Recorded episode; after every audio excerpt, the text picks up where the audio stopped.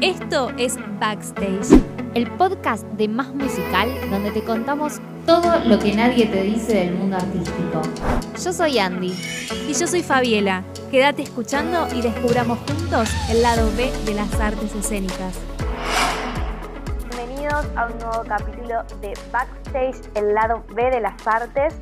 Hoy tenemos una invitada súper especial. Estamos con Camila Gastaldi, que es escenógrafa y nos va a contar un poco de todo este mundo, nos va a introducir en este mundo de la escenografía. ¿Cómo estás, Cami? Bienvenida. Bueno, hola, muchas gracias por la invitación, primero que nada, a Andy y Fabi.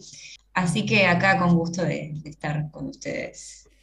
Y bueno, contanos un poco, Cam, de cómo, cómo arrancaste, cómo empezó, por, qué incursionaste en la escenografía, que es como una carrera que muchas veces cuando pensamos en el arte queremos ser actores, cantantes, bailarines, estar arriba del escenario y no vemos el lado B, esa parte que está por, por detrás y que forma parte del escenario. A mí siempre, desde muy chica, me, me gustaron las artes escénicas, o sea, en general. Y bueno, en un momento me empezó a agarrar más curiosidad por, siempre me gustó mucho pintar también y bueno, ¿qué pasaba cuando estas dos áreas se encontraban? Y bueno, me metí en la carrera de escenografía. Fue, fue muy interesante porque de golpe descubrí como la historia del teatro y ahí decís, ah, bueno, el teatro es un montón de cosas, por supuesto que esto ya acá todos lo sabemos. y bueno, nada, la verdad que hablar de escenografía es súper amplio porque uno va al teatro y ve la escenografía y dice escenografía, pero en realidad la escenografía, si la empiezas a desmenuzar, tenés escenógrafos, utileros, realizadores, vestuaristas, iluminación, técnicos. Entonces, bueno, uno, de mis descubrimientos fue, ok, ¿qué es lo que me gusta? Me gusta todo tal vez. Tendré que elegir un camino, pues porque no puedo especializarme en todo a la vez. Y, bueno, y acá y ahora también un poco de cine, un poco de dirección de, arte. En, la carrera de escenografía estudiaste también vestuario, estudiaste la parte técnica también. Sí, el recorrido del estudio fue tocando temas de cine, profundizando más en algunas cuestiones que otras, pero sí, eh, vestuario, confección y bueno, por supuesto historia del vestuario, porque no es lo mismo hacer una escenografía y un vestuario de época que algo más moderno. También a través del vestuario uno como que decide qué rasgos destacar del actor o de la actriz. Y todo eso son detalles que, están considerados. ¿Qué cosas tenés que tener en cuenta o qué tenés en cuenta cuando tenés que plantear una escenografía? O, cómo es el proceso, como por dónde arrancaste, dan el texto y qué haces. Claro, primero que nada, leer el texto, ahondarse bien en en las cuestiones, o sea, en lo que quiere transmitir el texto, también hablar mucho con el director o directora del proyecto, eh, qué es, o sea, por qué la elección de ese texto, qué se busca transmitir, porque obviamente que la escenografía tiene que ir de la mano de, no sé, o sea, la estética está definida en verdad por, por, lo que se está buscando, no es lo mismo buscar eh, que el espectador entre en un campo más introspectivo, tal vez, de reflexión, o buscar entretener, eh, y de ahí en más las otras cuestiones que tienen más que ver con la estética de época o futurista, por ejemplo. Si te toca algo de época, por ejemplo, ¿a, dónde recurrís para, no sé, supongo que haces una investigación previa, como en qué fuentes te inspirás? Sí, tengo mis libros de, historia del, vestuario, de la arquitectura, porque obvio que uno investiga en internet, pero, pero bueno, está bueno cada tanto ir a los libros, que sabes que acá no la vas a pifiar. Entonces sí, bueno, una vez que, que sabes para dónde quiere ir el proyecto en sí, te pones a investigar, empiezo a investigar sobre, bueno, cómo era el vestuario, la arquitectura, las costumbres, para saber qué elementos poner en escena, porque por ahí en alguna época es más común que haya un teléfono en una mesa y por ahí hoy en día ya no, o sea, hoy en día es todo celular, como esos mínimos detalles son todo, está todo acompañado con una investigación. ¿Todas esas propuestas las haces vos o trabajás en conjunto con director, artistas también, actores, demás?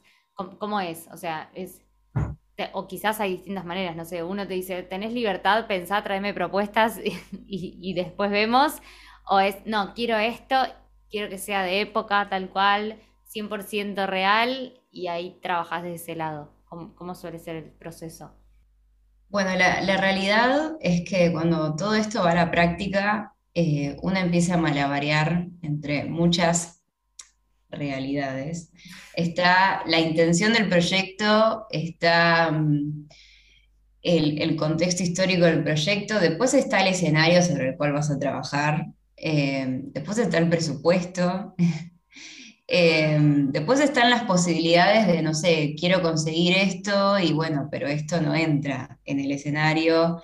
De hecho, hay toda una cuestión que se considera cuando se arma la escenografía es entra por la puerta del teatro. Es algo que a uno nunca se le ocurriría pensar hasta que te pones a armar una escenografía. Em, entonces, bueno, es, es como un negociar constantemente entre tenemos esta cantidad de tiempo, tenemos este presupuesto, tenemos este escenario y, bueno, dentro de todo eso, acomodarse lo mejor posible a lo que se está esperando.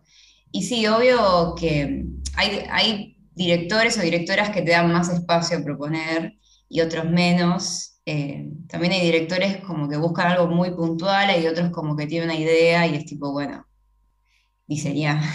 Recién tiraste una palabra clave, presupuesto. ¿Qué onda? ¿Qué onda el trabajar con presupuesto? ¿O qué onda no? Justo también otra pregunta puede ser como, ¿se alquila todo? ¿Se hace? ¿Se recicla? ¿Cómo, cómo se maneja? Bueno, es también una gran combinación de todo. Eh, el presupuesto es el gran cuco eh, de los escenógrafos, escenógrafas. Em, porque bueno, obvio que a uno también le pasa que empieza como imaginarse, ¿no? Acá va a entrar un auto por la ventana y claro, después eh, te empezás a dar cuenta que bueno, es un poco difícil, eh, hay que alquilar esto, lo otro. Entonces, bueno, en general yo lo que hago siempre que, sobre todo para escenografía, que en general está pensado para un teatro como un espacio muy específico, es eh, ver de todo lo que necesito si hay cosas en el teatro, porque a veces, no sé, de golpe necesitas una silla y una mesa y ya está en el teatro. Entonces, excepto que sea como una mesa de banquete muy específica, hay cosas que se resuelven con los elementos que están en los teatros que suelen tener una habitación con cosas que quedaron de otras producciones y medio que quedaron ahí. Em, después, bueno, se alquila, también se realiza cuando es algo muy específico como un bastidor con una puerta. Bueno. Eh, pero incluso eso a veces se, compra usado y se, se le hacen algunas modificaciones, se lo pone un poco más a tono para la producción específica. Em, es como también, de nuevo, como, bueno, vas como negociando de acá, de allá, a veces que no sé, que, que una producción necesita un elemento muy específico, no sé. Para esta escena hace falta un bastón que sea así, así, así, así, y bueno, eso lo tenés que salir a comprar o salir a realizar, pero hay cosas como más negociables que se pueden resolver. Sí, también depende mucho el, tipo de producción, por ahí no es lo mismo una producción empresarial o comercial que una oficial, que tal vez en el, oficial te dan más presupuesto o está en el, eh, creo que el San Martín tiene sus propios talleres, o el Colón que tiene sus propios talleres, entonces como que también eso debe marcar una gran diferencia. Y en el off, que bueno, tal vez sí es más resolver. Ok, a ver, actores que caigan. Claro, bueno, sí, em, de hecho en el off hay mucho de, de la producción en general, a ver quién tiene un piloto amarillo. Entonces, bueno, si el que tiene el piloto amarillo lo trae y lo usa quien sea. También suceden esas producciones que de golpe sos escenógrafa, vestuarista, como todo, y de golpe en producciones más grandes, tipo te, te encargas cosas más puntuales como bien de diseñar, por ejemplo, o solo de realizar. Em, así que sí, como, como todo es como llegas a, una propuesta y ahí como que te vas enterando de, qué de qué se va a tratar esa vez, esta vez. Ahora que justo mencionaste la vestuarista, ¿cómo hacen cuando hay un escenógrafo y vestuarista para quién tiene prioridad. O sea, es primero la Mm. escenografía y después el vestuario, o el vestuario en base a la escenografía. ¿Cómo, cómo no se matan entre ustedes?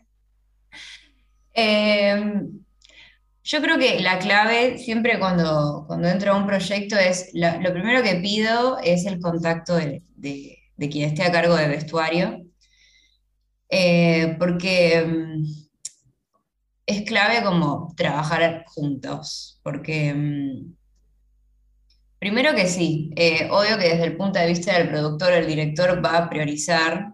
eh, también es verdad que para algunos proyectos está más el foco en el vestuario y no en la escenografía, o viceversa. Eh, pero está bueno trabajar a la par y ser colaborativa, porque aparte también yo no puedo diseñar una escenografía que vaya muy por un lado y de golpe en vestuario diseñar algo que va para el otro, y eso la verdad que después, si bien son dos áreas distintas de trabajo, en el escenario está todo junto, entonces, como bueno, em, por ahí obvio que siempre va a haber alguna prioridad porque uno quisiera que no, pero en la práctica siempre sucede que sí. Pero lo bueno es como estar comunicado e ir colaborando un área con la otra. Eso es clave como en cualquier laburo, ¿no? O sea, trabajar en Sí. equipo y dejar los egos de lado, que muchas veces nos cuesta un montón en, en todos lados, pero arriba del escenario también, como, no, quiero esta escenografía, no, mi vestuario es más importante. La pelea constante. Y una pregunta, ¿qué, qué fue lo Mm. más bizarro que tuviste que conseguir para una escenografía hasta ahora? O hacer.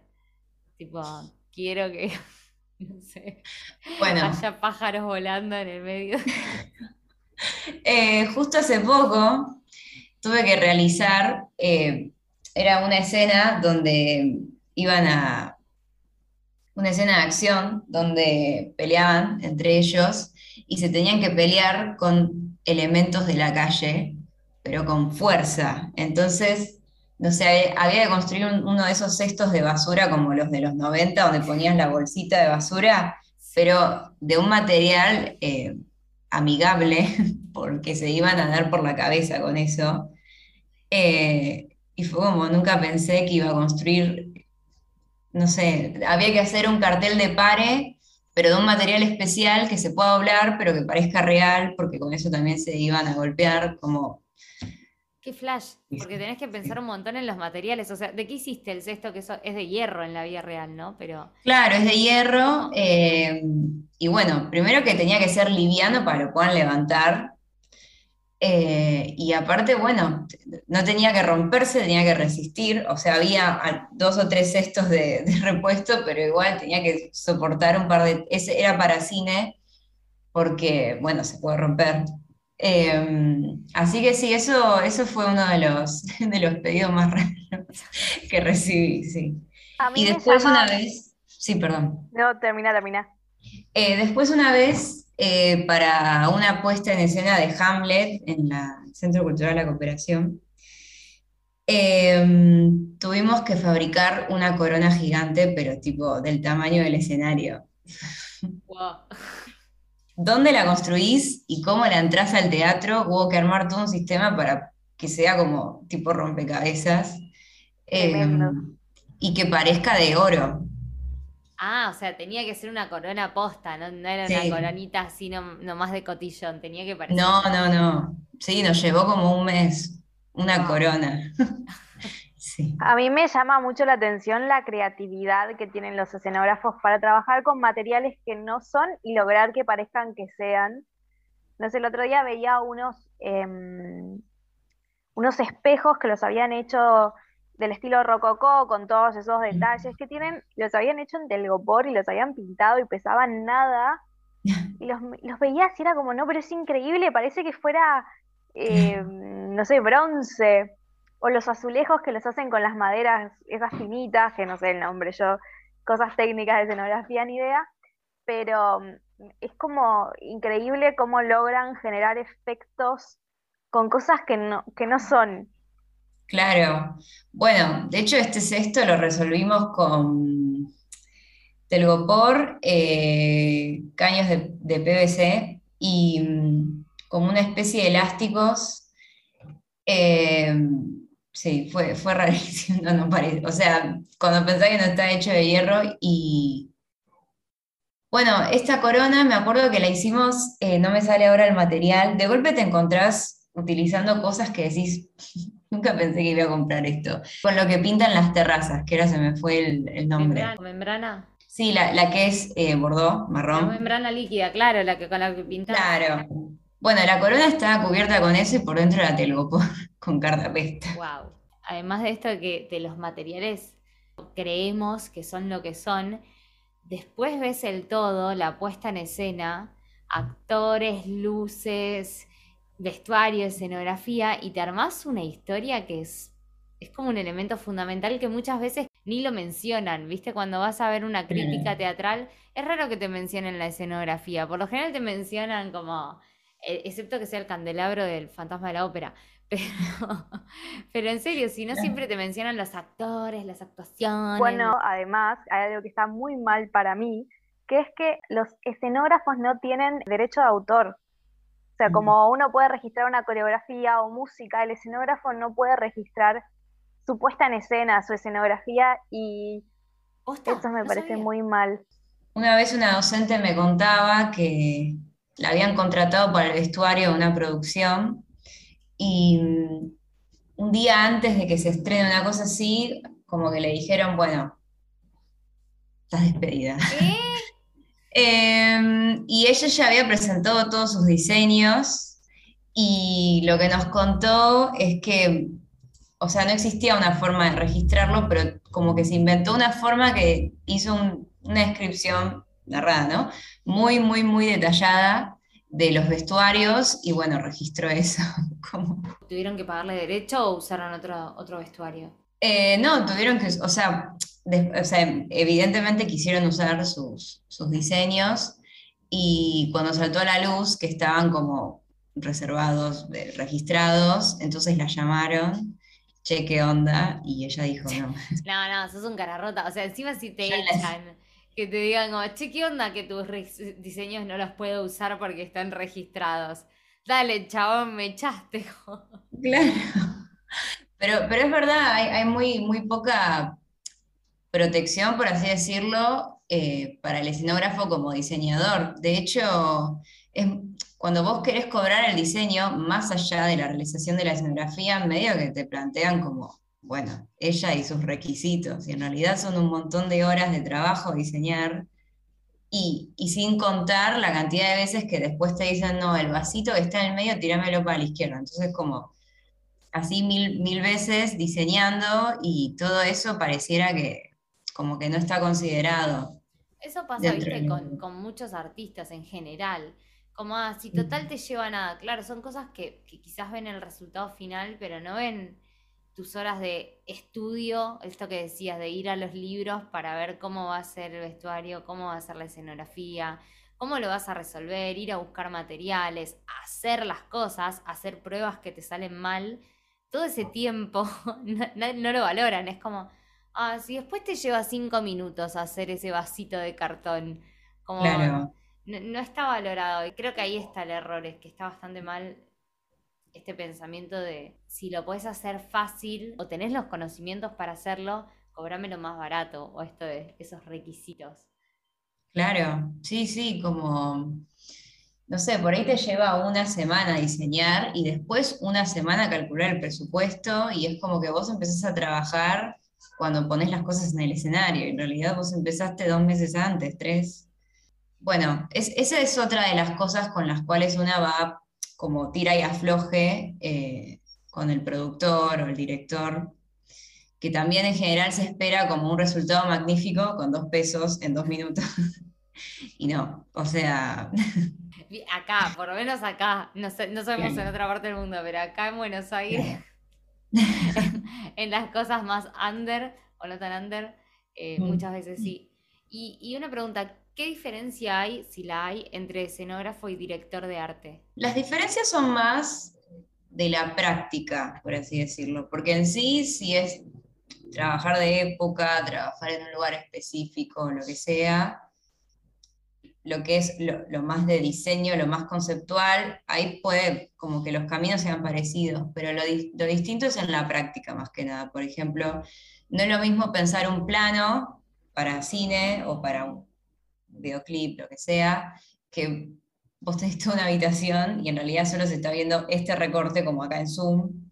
Entonces, por ahí por fuera de este plano, toda esta habitación está dada vuelta pero tenés que pensar como más reducido y parecería ser más fácil, pero no, porque en realidad es cómo hago para que el plano dé información sin que sea invasivo, eh, se van a ver mejor los detalles, y después en el teatro es como, bueno, tenés que, es casi un, en el escenario, ¿no? Es un trabajo casi arquitectónico por momentos, o sea, cómo reproducir eh, una casa, eh, cómo hacer que sea vistoso desde lejos, porque a veces uno se detiene en detalles y después lo miras desde las butacas y decís, no se ve. Eh, o sea, podríamos, podríamos decir que el director de arte está más enfocado a todo lo que sea audiovisual y el escenógrafo más a lo que es teatro. Sí, entendí bien. Claro, sí. después hay como lugares intermedios, o no sé si intermedios es la palabra, pero como cosas que, salen, no sé, cuando te piden que armes un escenario para una banda, que no es muy común, pero a veces pasa, o un stand. Una vidriera, claro. Claro. Em, pero sí, en general, la mentalidad del, del, escenógrafo es como en un espacio amplio se va a ver todo, incluso lo que quedó desprolijo, eh, son más cosas que tienen que sugerir algo de lejos. Pasa lo mismo con el maquillaje. Si miras a un actor de cerca, sobre todo, no sé, en la ópera, por ejemplo, lo miras de cerca y, o sea, es impactante porque tiene mucho maquillaje. Em, y de golpe en cine es eso, cuidarte de no pasarte con los detalles y a la vez ser cuidadosa porque se va a ver la cinta de papel que quedó atrás del cuadro, o sea, se, organiza distinta la, producción, digamos, de un recuadro a algo más grande y ahí los detalles. Claro, es como que no es uno que es más difícil o menos difícil, sino que se trabaja distinto la forma del trabajo de esos recursos y elementos. Y si tuvieras que pensar en, alguna producción que te gustaría hacer la escenografía o algo que digas, no quiero morirme sin antes trabajar para, trabajar con, hacer la escenografía o el arte de, ¿qué sería? A mí me gusta mucho la ópera. He trabajado en la ópera, pero más como utilera, pero me, me encantaría algún día poder diseñar la escenografía de, bueno, obvio que de Turandot, porque es como la ópera. Pero si no, me, puedo conformar con una ópera en, un gran teatro como el Colón o la Avenida. Nada, me, eso, el día que, logre hacer la escenografía de una ópera es como. Una, escenógrafa del Colón haciendo una ópera hermoso. Me encanta. ya está, ahí ya está, listo, puedo morir en paz. sí, sí, ahí ya puedo empezar a estudiar filosofía. y empezar a dar tus conocimientos y esparcirlos al mundo. Bueno, muchas gracias. Gracias por este espacio, gracias por tu conocimiento. Y Fabi, ¿quieres decir algo más? No, está buenísimo todo lo que todo lo que nos compartiste y que creo que eh, es importante que como artistas o como realizadores entendamos bien cómo funciona cada rol en el teatro para empezar también a apreciar más el trabajo del otro y ser respetuosos con el trabajo del otro. Así que muchísimas, muchísimas gracias. Bueno, ustedes, la verdad que un placer eh, compartir acá, trabajo juntos.